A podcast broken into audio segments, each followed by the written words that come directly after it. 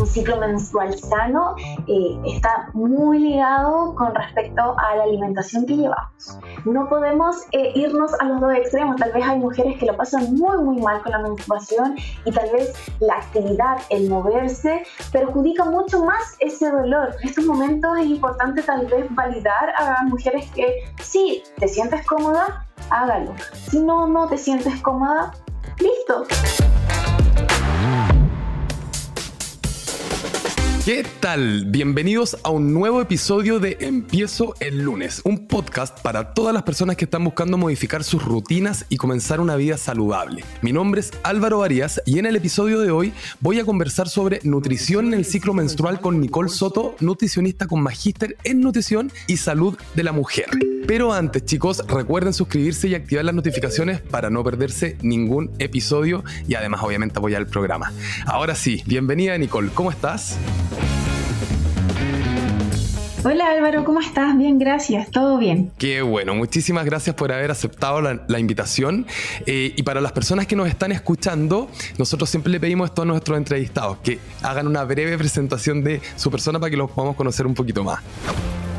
Bueno, mi nombre es Nicole Soto, soy nutricionista, licenciada en nutrición, eh, tengo un magíster en nutrición y salud hormonal de la mujer y eh, otros eh, cursos sobre salud hormonal. Perfecto. Me dedico a la salud hormonal a partir de una experiencia mía a través de síndrome de ovario poliquístico y dije, ok, me gusta esto, me quiero dedicar a esto y ha sido un, un un gran nicho que me ha traído muchos, muchos frutos. Hoy día te vamos a sacar entonces harto el jugo, Nicole, con todas clases de preguntas para que las personas que están escuchándonos puedan también eh, conocer un poquito más sobre tu trabajo y cómo también desde la experiencia tal vez has vivido todo este proceso de enseñarles a otros cómo mejorar su relación con la comida eh, y sobre todo el tema hormonal que hoy en día ya sabemos que está fuertemente afectado por un montón de factores que tienen que ver con la nutrición. Nosotros empezamos siempre el podcast con una pregunta porque encontramos que es como eh, no hay una respuesta universal para ella. Entonces, para ti específicamente, ¿Qué es una alimentación saludable, Nicole? Para mí una alimentación saludable es en base a lo que yo me siento cómoda eh, según las fases de mi ciclo. Eh, cómo me voy adaptando a los alimentos que tengo y en base a eso, según mi estado de ánimo y también hormonal, eh, una alimentación saludable también puede ser en base a mis cambios hormonales. Perfecto. Y entrando ya un poquito en el tema. ¿Cómo se relaciona la nutrición con los ciclos hormonales o con el ciclo menstrual? ¿Qué relación hay ahí, Nicole? Hay una relación bastante intrínseca porque nuestras hormonas son en base a una fuente muy conocida en nutrición que es el colesterol. Este colesterol, yo le llamo la, hormona madre, eh, empieza a como un árbol a tirar muchas, muchas ramas y a partir de ahí vienen lo que son las hormonas sexuales, eh, vulgarmente conocidas como hormonas masculinas y femeninas, eh, que está el estradiol, la progesterona y la testosterona. Y otras hormonas más que son andrógenos, también conocidas como hormonas masculinas. Así que ahí el colesterol es una hormona fundamental y a partir de la alimentación obtenemos esta, este colesterol que si bien se produce de forma endógena, también lo consumimos de forma exógena a través de los alimentos. Así que un ciclo menstrual sano eh, está muy ligado con respecto a la alimentación que llevamos. ¿Y qué alimentos porque cuando hablamos de colesterol, yo creo que muchos tienen que haber encogido los hombros, así como diciendo, uy, el colesterol es malo. Hay como una, hay, una relación como que llegan a pensar, eh, pero sin embargo, hay alimentos que, como tú bien dices, pueden eh, aportar grasas saludables y todo. Entonces, ¿qué tipo de alimentos se deben consumir eh, en esta fase? Mira, voy a hablar de alimentos en general y no nos vamos a casar exclusivamente con el colesterol. Eh, vamos a hablar de los tres macros que son carbohidratos, proteínas y grasas en, ese, en esos tres puntos con respecto a hidratos de carbono, eh, complejos, eh, integrales que nos ayudan a mantener glicemia y sobre todo insulinas y que están ligados también a cómo se comporta el ciclo menstrual, proteínas tanto de origen vegetal y animal que también nos ayudan a lo que es la reparación muscular y obviamente cómo se comporta este ciclo y obviamente las grasas, ya hablamos del colesterol, que en realidad siempre se ha dicho que el colesterol es malo, pero eh, todo depende de cómo estén compuestas las lipoproteínas y de dónde proviene esta grasa, eh, si hablamos de, de, forma más exacta. Entonces vamos a hablar de grasa eh, mono y poliinsaturada de la semilla, de los frutos secos, de los aceites vegetales como es la palta o la oliva, pepita de uva y de las grasas de origen animal eh, que está el huevo, em, los pescados y que son una gran fuente para tener un ciclo menstrual saludable. Perfecto, o sea, estamos hablando de que hay un equilibrio en la alimentación, tanto en lo que tiene que ver con hidratos, lípidos, proteínas, y no hay restricciones, no satanizamos alimentos y, tratamos de evitar eso. Ahora, ¿qué pasa, por ejemplo, con los ultraprocesados, Nicole? ¿Qué pasa, por ejemplo, cuando llevamos una dieta que tal vez tenga mucho azúcar, tenga mucho químico, tenga mucho preservante y en, general, como te digo, no, no sea equilibrada? ¿Puede llegar también eso a afectarnos de manera negativa en términos de hormonas? Totalmente. Como tú lo dijiste, no es necesario satanizar a los alimentos porque en realidad no existen alimentos buenos ni malos. Pero cabe destacar de que obviamente los alimentos ultraprocesados que pasan por la industria alimentaria, que tienen aditivos, sobre todo un alto contenido de sodio y azúcares, sí pueden perjudicar de forma negativa en el ciclo menstrual, aumentando el dolor, ya que eh, las prostaglandinas, que son estas sustancias inflamatorias, pueden perjudicar eh, las contracciones del útero y eso puede eh, conllevar a que el ciclo sea mucho más doloroso, un sangrado muy abundante y se empiece a desregularizar el ciclo como tal. Cabe destacar que un ciclo menstrual no es solamente el que se determina por 28 días, sino que puede tener fluctuaciones de 25 a 35, 40 días. Para una persona, por ejemplo, que está con estas sintomatologías que tú nombraste ¿eh? y que no viene comiendo bien y que como que dijo, uy, esa soy yo, yo estoy comiendo eh, mucho azúcar, mucho sodio, mucha, mucho ultraprocesado. ¿De qué manera podemos iniciar tal vez ese camino a, restaurar una cantidad de nutrientes en nuestra dieta? ¿Tiene que ser de golpe? ¿Qué recomendaciones tú darías en ese sentido, Nicole, para empezar a mejorar esa relación? En primera instancia, eh, obviamente no satanizar a los alimentos, pero darnos cuenta de cómo está compuesta nuestra dieta. Si está compuesta alrededor de sobre eh, el 70% de ultraprocesados, que si bien vivimos en base a la industria alimentaria, tratar de disminuir, obviamente hacer compras eh, más de alimentos eh, que no sean procesados, ya sea en supermercados, en ferias libres, y que nos van a ayudar obviamente a nuestra economía y por sobre todo a nuestras hormonas. Perfecto. Y por último, y eso yo creo que lo vemos todos nosotros también como hombres, todos tenemos papás, o sea, mamás, hermanas, ¿qué pasa con los antojos durante el ciclo menstrual. ¿Es normal? ¿Hay que hacerles caso? ¿Hay que controlarlos? Eh, ¿Hay que darse ese gustito en el mes? ¿Cómo, ¿Cómo manejan esa relación? Y también por qué se genera. Mira, es tremendamente normal y es porque el ciclo menstrual tiene un juego, una danza de hormonas. ¿ya? Voy a tratar de explicar en palabras simples cómo se compone el ciclo menstrual. El ciclo menstrual se compone de dos fases, una fase folicular y una fase lútea. La fase folicular comienza desde el sangrado, día 1 de sangrado, hasta la ovulación, que no siempre es un día 14 pero se calcula aproximadamente 14 días en un lapso de 28. Entonces, en esta fase folicular, ¿qué es lo que ocurre? A nivel, en el ovario, empieza a haber una selección de estos folículos a ver cuál va a ovular. Entonces, hay una competencia entre ovarios, cuál es el que eh, ovula más rápido. Porque en realidad solo eh, ovulamos un ovocito Posiblemente puede haber otro, pero de por sí es un ovocito. Entonces hay una competencia de qué ovario eh, prepara este ovocito de forma más rápida. Y con eso crece el endometrio, tenemos una energía diferente, andamos más activa, nos sentimos con mucha más energía. Llega la ovulación, que la ovulación no es una fase como tal, sino que es un evento porque no dura más de 24 horas. Entonces hay una expulsión de este folículo, de un ovocito, y se queda ahí en la trompa uterina esperando que lleguen los espermatozoides.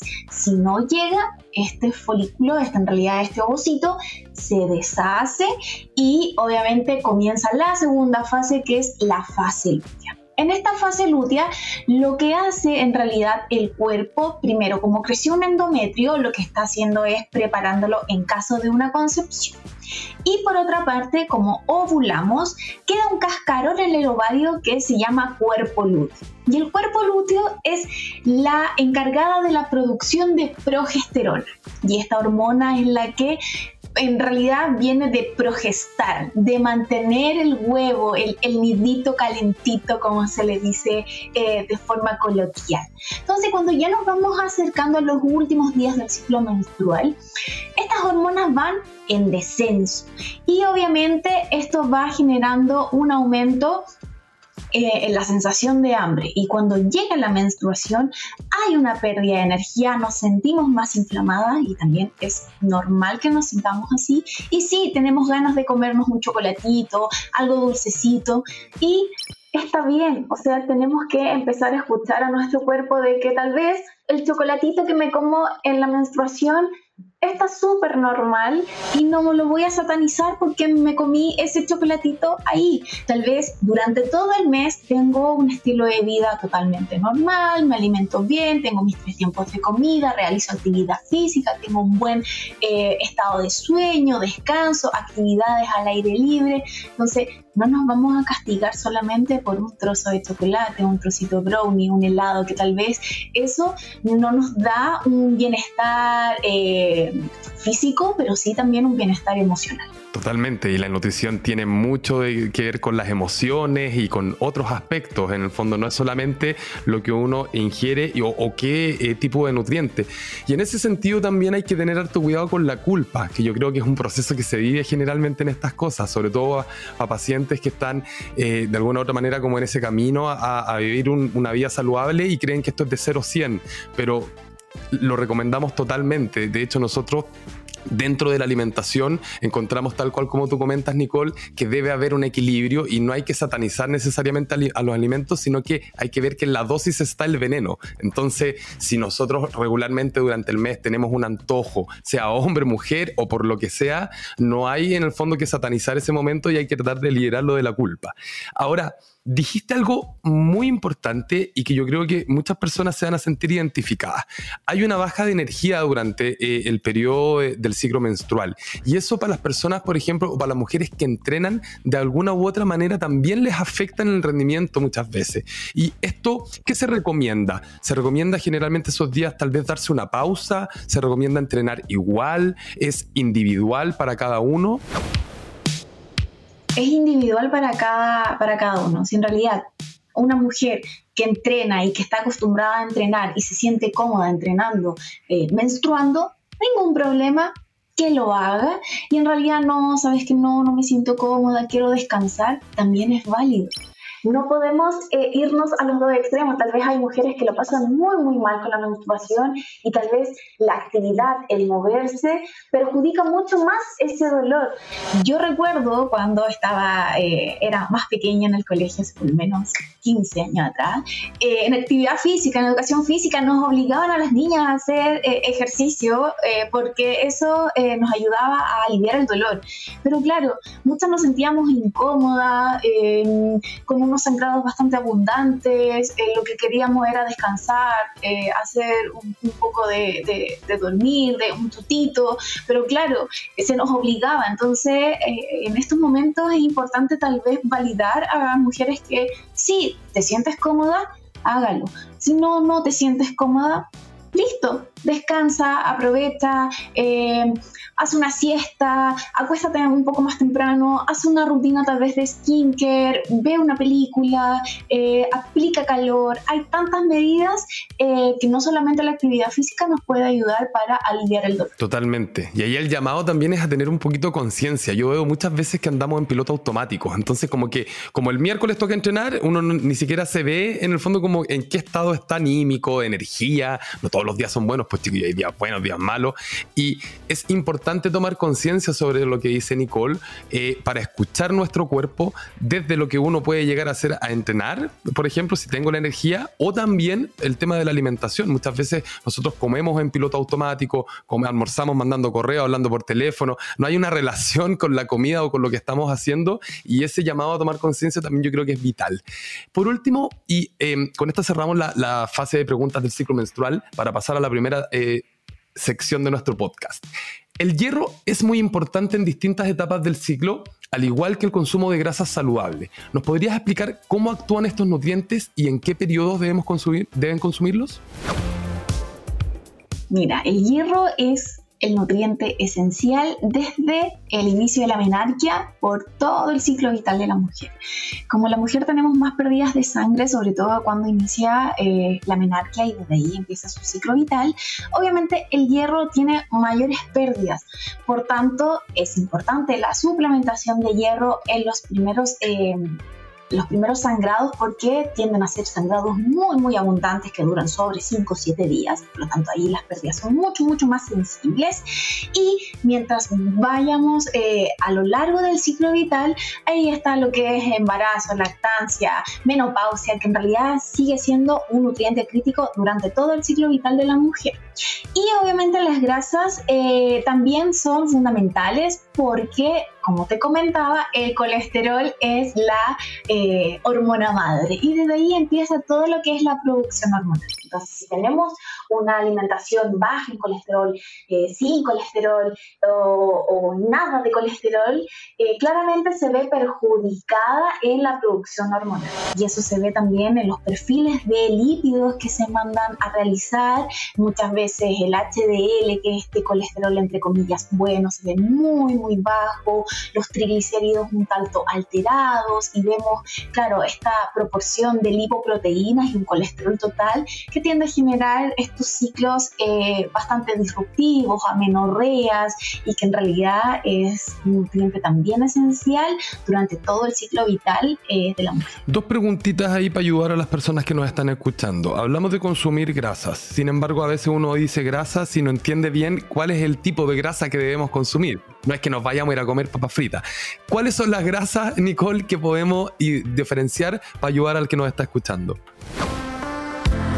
Obviamente las grasas eh, trans como estos aceites eh, hidrogenados, margarinas, eh, frituras, lo que ayudan en realidad a que el ciclo sea mucho más doloroso, o sea, nos perjudican, no hay una relación, sentimos mucho más dolor. En cambio, las grasas que nos pueden ayudar a mejorar este ciclo menstrual están con los frutos secos, las semillas, eh, los aceites de origen vegetal como la oliva, la pepita de uva, la canola y obviamente las grasas de origen eh, animal que está el pescado, el huevo, la yema de huevo es tan esencial. Recuerdo que siempre en, alguna vez me, imagino que algún auditor escuchó que hay que sacarle la yema al huevo porque tiene mucho colesterol. O sea, no, al contrario, es parte esencial el colesterol de nuestra alimentación y aunque corresponde solo al 30% a nivel alimentario y que el 70% se produce a nivel endógeno en nuestro cuerpo, el colesterol es fundamental para nuestras hormonas. Perfecto. O sea, a consumir grasas saludables y ahí tenemos el dato del huevo, que sé yo lo escuché también en la universidad. Hasta yo en algún momento debo aceptar que separé la yema del huevo pensando que iba a tener un beneficio mayor y aparte botar la yema y a la mitad del huevo, yo creo que no, nada más. Ahora, mira, y esa, esa pregunta es interesante también porque nos llegó el otro día. ¿Hay algún máximo en términos de proteína de huevo que uno pueda consumir durante el día, Nicole? Muchas veces se habla de no, un huevo. Por ejemplo, yo personalmente que entreno consumo cuatro huevos en la mañana y a veces me como dos en la tarde, pero ¿hay un máximo en términos de consumo? Yo la verdad es que dentro de eh, las pautas alimentarias que dejo y las recomendaciones, no les dejo como un huevo determinado, así como no, solo puedes comer dos huevos al día y solo tres veces a la semana. Si les gusta el huevo, consúmalo. Si no lo consumió en la mañana, lo puede consumir al almuerzo, lo puede consumir a la cena, lo puede consumir eh, tal vez como un omelette, como una colación, como se sientan cómodas. Eh, de por sí nos enseñaron en la universidad que era solo máximo tres veces a la semana por el tema del colesterol, pero nos hemos dado cuenta que el huevo es una proteína de bajo costo, de fácil acceso, de fácil cocción, por lo tanto, eh, podemos obtener una muy buena calidad de grasa a partir de esa fuente tan noble como es el huevo. Exacto, para los que de repente andamos buscando superalimentos, como que nos vayan a liberar de algún gran mal, el huevo es una de las mejores proteínas y como dice la Nicole, es barata, es fácil de cocinar, es accesible eh, y obviamente si también eh, no nos afecta de manera negativa, no nos va a subir el colesterol malo y no nos va a, provocar algún problema, muy bien. Ahora, para el que quiere medir esto, eh, por ejemplo, la, para, la, que está escuchando y dice, oye, ¿sabes qué? En realidad me voy a medir mi, mi, cuál son los niveles en el fondo colesterol y todo. ¿Qué exámenes son los que se recomiendan y cómo acceder a ellos? Obviamente a través de un profesional, pero ¿sería un perfil lipídico? ¿Qué es lo que habría que hacer ahí? Depende de cuál es el objetivo que queremos lograr. O sea, si queremos ver cuál es nuestro ciclo saludable, queremos ver cómo se comportan nuestras hormonas, siempre la recomendación es que eh, los exámenes, tanto hormonales como eh, de salud metabólica se hagan entre un día 3, un día 5 de ciclo, menstruando como se conoce, y desde ahí poder evaluar, ejemplo, vitaminas, un hemograma, eh, bioquímico, lipídico, una insulina, tiroides, súper fundamental la tiroides, porque si realizamos un examen de tiroides en cualquier fase del ciclo, puede que nos salga ahí disruptiva y tengamos una lectura negativa. Eh, lo mismo que los andrógenos, las hormonas masculinas y las hormonas eh, tanto sexuales que producimos a nivel eh, hipotálamo hipófisis oval. Eh, obviamente es súper fundamental realizarlo entre un día 3 un día 5 de ciclo. Para las auditoras que em, consumen métodos anticonceptivos, ya sea eh, orales, inyectables, por dispositivos, la recomendación es hacerlos en cualquier eh, día del ciclo. Obviamente hormonales no se recomienda porque los anticonceptivos inhiben todo lo que es la producción hormonal. Sin embargo, ejemplo, la tiroides y la insulina pueden realizarse sin ningún problema. Hay un tema ahí que yo creo que da para otro podcast completo, que es los anticonceptivos, que eh, también ahí hay un tema de cómo afectan las hormonas eh, y, muchas veces cómo se relacionan con distintos pacientes, porque como hablábamos, son casos individuales. Ahí lo vamos a dejar anotado con producción para poder hablar un poquito de eso. Oye, Nicole, vamos a pasar a la primera sección de nuestro podcast que se llama Mito, Realidad o Depende. Básicamente lo que hacemos es nombrar algunos enunciados. Eh, en la nutrición muchas veces las cosas dependen. Por lo tanto, la idea es con tu ayuda poder identificar si es un mito, realidad o depende. Vamos con la primera. Durante la menstruación se deben evitar alimentos procesados ricos en azúcares. Mito, realidad o depende realidad. La verdad es que los alimentos ricos en azúcares eh, tienden a generar mayor inflamación, mayor prostaglandinas, que te comentaba que estas sustancias son proinflamatorias, entonces vamos a tener mucho más dolor. Obviamente no es lo mismo eh, consumir todos los días eh, alimentos ricos en azúcares que propiamente tal en esos días de menstruación que eh, un trocito de queque, brownie, un chocolatito nos va a ayudar también a calmar la ansiedad a nivel mental. Perfecto. ¿El alcohol debe evitarse durante la menstruación? ¿Mito, realidad o depende? Realidad. De hecho, el, alcohol no debería estar, no es un hábito eh, saludable. Lamentablemente vivimos en sociedad y el consumo de alcohol está no hay nada que hacer. Pero eh, la recomendación es que en esos días, obviamente, no haya consumo de alcohol. Y esto lo explico brevemente porque en el hígado hay un proceso de detoxificación del estrógeno. Entonces, si tomamos alcohol, lo que hace el hígado es que deja el estrógeno de lado y empieza a metabolizar el alcohol. Entonces empieza a haber una acumulación de estrógeno y eso termina nuevamente siendo un síndrome premenstrual muy marcado, con mucho dolor, con mucha tensión mamaria y con mucho dolor de cabeza que también eh, tenemos receptores de estrógeno a nivel cerebral y obviamente no es lo recomendado. Entonces, ojalá que el consumo de alcohol no esté o esté en una cantidad muy, muy bajita y sobre todo en la menstruación no haya consumo de alcohol. Perfecto, yo creo que mejor explicado imposible. Vamos con la tercera. La deficiencia energética puede ocasionar la pérdida del ciclo menstrual. ¿Mito, realidad o depende? Realidad. En nuestro cuerpo, eh, el tejido adiposo es capaz de sintetizar la leptina, que es una hormona encargada también del el hambre y la saciedad. Y esta leptina llega a nuestros neurotransmisores, sobre todo el hipotálamo y el hipófisis, y es la encargada, la gatillante del ciclo menstrual. Entonces, cuando tenemos eh, una disminución en nuestra eh, base energética o hay una disminución de, de peso muy, muy fuerte en un corto tiempo, lo que hace es que el cuerpo se ve totalmente amenazado y eh, obviamente hay una disminución del tejido adiposo, hay una disminución de la leptina y por una base para evitar un embarazo y que haya deficiencia eh, energética o deficiencia de nutrientes, lo deja en amenorrea. Durante la menstruación, ¿hay que evitar el consumo de alimentos inflamatorios? ¿Mito, realidad o depende? Realidad. La verdad es que los alimentos inflamatorios, eh, como son estas grasas eh, saturadas, aceites, azúcares, lo que hace es que estimula a las contracciones del útero y que sean mucho más fuerte. Las prostaglandinas, como te comentaba, son estas sustancias inflamatorias y obviamente la menstruación es un evento inflamatorio. Eh, que genera una hipoxia, que es una falta de oxígeno, y estas contracciones son así. Entonces, cuando hay un aumento de los alimentos ultraprocesados que son inflamatorios, lo que hace estas contracciones y lo que hacen estas prostaglandinas es que el útero lo hace así y se queda contraído y después libera. Se queda contraído y después libera. Entonces, el nivel de hipoxia, el nivel de contracción es tan fuerte que eso hace que el dolor sea mucho más prolongado y estemos con unos cólicos eh, horribles. Mm. Y en ese sentido, entendiendo también que no hay que eh, no hay alimentos buenos o malos, pero para la que tiene esta sintomatología, ¿hay algún alimento eh, especial que se pueda consumir, Nicole? ¿Algo que les haga un poquito mejor y que se recomiende? Más que un alimento en especial, siempre están los cambios de estilo de vida, ya sea alimentación, actividad física, sueño, importante ahí el sueño, que siempre lo tenemos olvidado.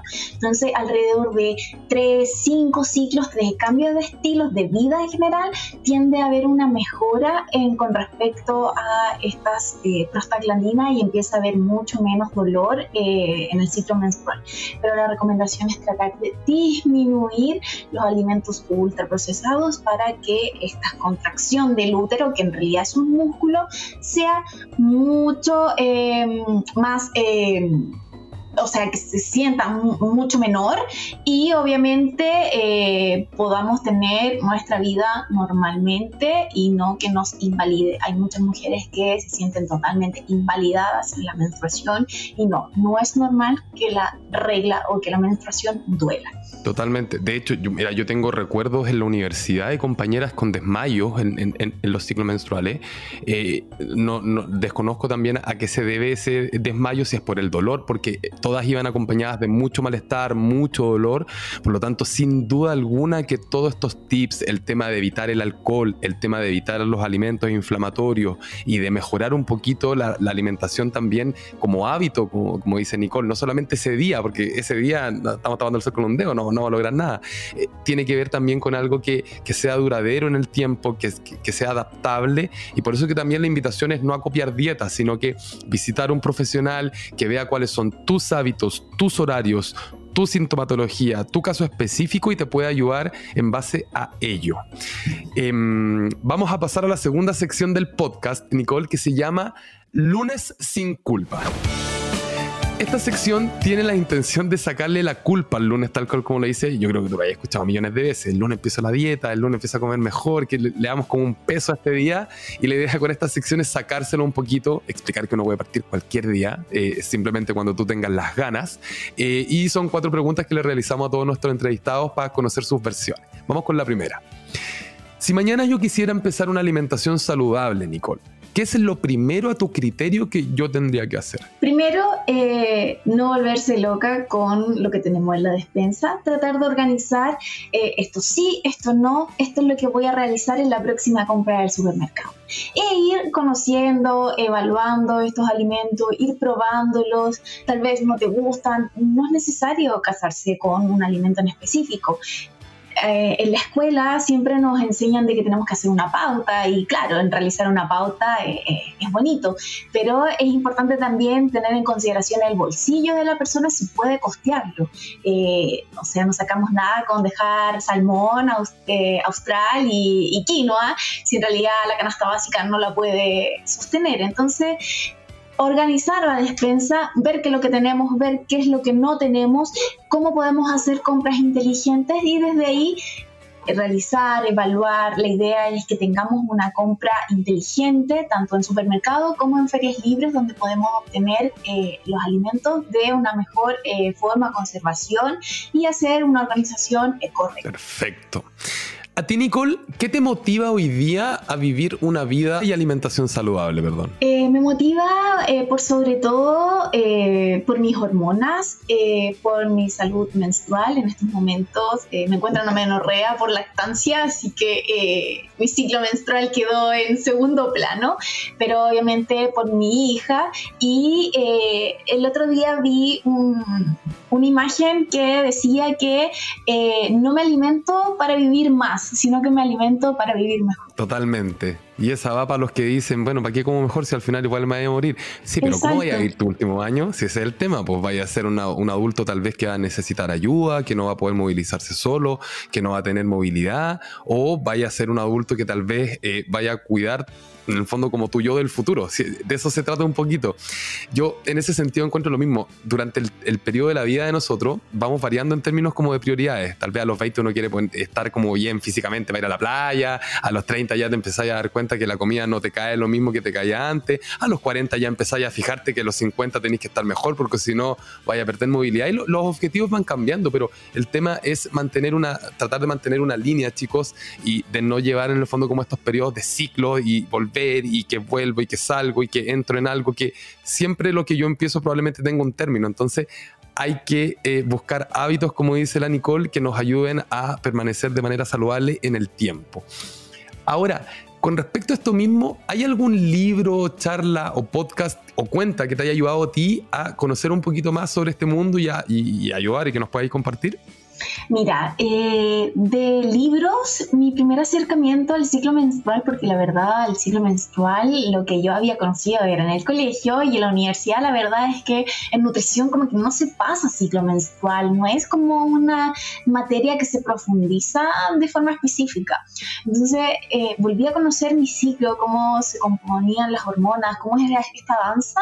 Eh, hay un libro muy, muy bueno que se llama Cómo mejorar tu ciclo menstrual. Tengo mis libros acá, así que si quieres te los muestro y ahí hacemos toda una correlación. Dame un minuto. Vamos. Saquen papel y lápiz, chicas, y vamos anotando. Tenemos eh, Cómo mejorar tu ciclo menstrual de Lara Bryden. Es una guía eh, muy buena, es un acercamiento muy amigable al ciclo menstrual, eh, a síndrome de ovario poliquístico, dismenorrea. por lo tanto, sí, es una muy buena guía.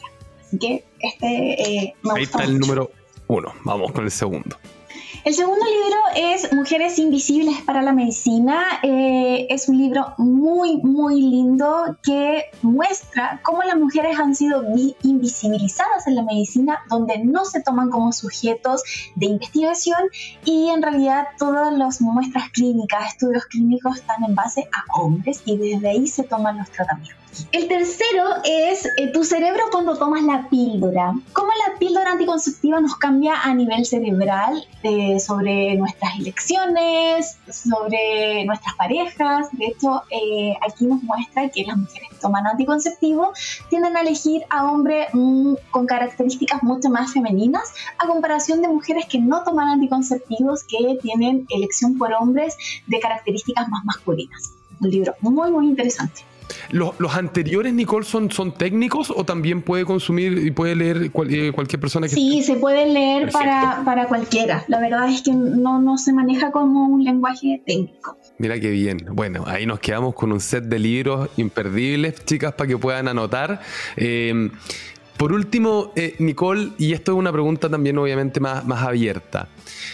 ¿Qué le dirías al oyente que muchas veces ha tratado, pero se ha, hecho, a sí mismo, de hecho, como que empiezo el lunes, pero, pero no logra, no logra ser constante. ¿Qué, le dirías? Mira, eh, en algunos momentos fui esa mujer antes de, estudiar nutrición o en, pleno estudio de nutrición, que en realidad muchas de, de, las estudiantes de nutrición tuvimos estos trastornos de conducta alimentaria bien disruptivas que de por sí el lunes es un día eh, que puede comenzar en cualquier día y que eh, si perdió el ritmo puede comenzar cualquier día. No es necesariamente un lunes. Así que eh, que esté tranquila, que nos podemos enfocar, que podemos hacer las modificaciones. Muchas veces llegan chicas que me dicen, pucha, estuve con tu plan alimentario, me sentí súper bien, eh, no tuve que comprar cosas eh, caras o extrañas, pero tuve que detenerlo porque tuve una carga laboral o una carga universitaria muy fuerte. Y está bien, no hay nada, no, no, soy quien para castigarte, para llamarte la atención. Todos tenemos problemas, pero podemos solucionarlo, pero lo importante es no sentir la culpa y ver cómo podemos solucionar para poder encaminar este estilo de vida. La alimentación es solamente un punto, pero tenemos que tener en consideración cómo nos movemos. ¿Nos movemos constantemente o en realidad realizo actividad física solo por operación bikini? Y estoy descansando bien o en realidad solo duermo porque me corresponde Oye, Nicole, se nos pasó el tiempo volando, ha sido un capítulo súper interesante. Primero que todo, te quiero reiterar y dar las gracias por haber estado acá hoy día compartiendo toda esta información que conoces con nosotros.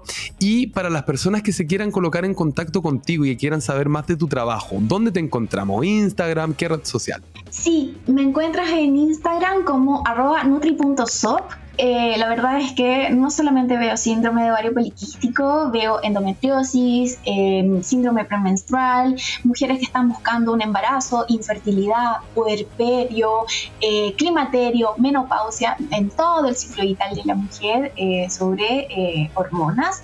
Eh, así que me pueden encontrar en Instagram. Tremendo, Nicole. Muchísimas gracias. Bueno, chicos, ya va llegando el momento de despedirnos, pero antes recuerden también que si se quieren colocar en contacto con nosotros, pueden hacerlo a través de arroba fitfoodchile en Instagram. Ahí vamos subiendo contenido de manera diaria, como las cápsulas de estos podcasts que están súper interesantes. Recuerden suscribirse también y activar las notificaciones para no perderse ningún episodio y obviamente apoyar el programa. Ya nos vamos despidiendo de este lado del mi nombre es Álvaro Varías y del otro en la producción, como siempre, la Delfi Soano, Salva Luca, Yuli Cabrera y en la edición el Mauro Sucho. Muchísimas gracias, chiquillos, por habernos acompañado hasta el final de este episodio. Empiezo el lunes y ya nos escuchamos en el próximo. Chau, chau, Nicole. Un abrazo. Chau, chau.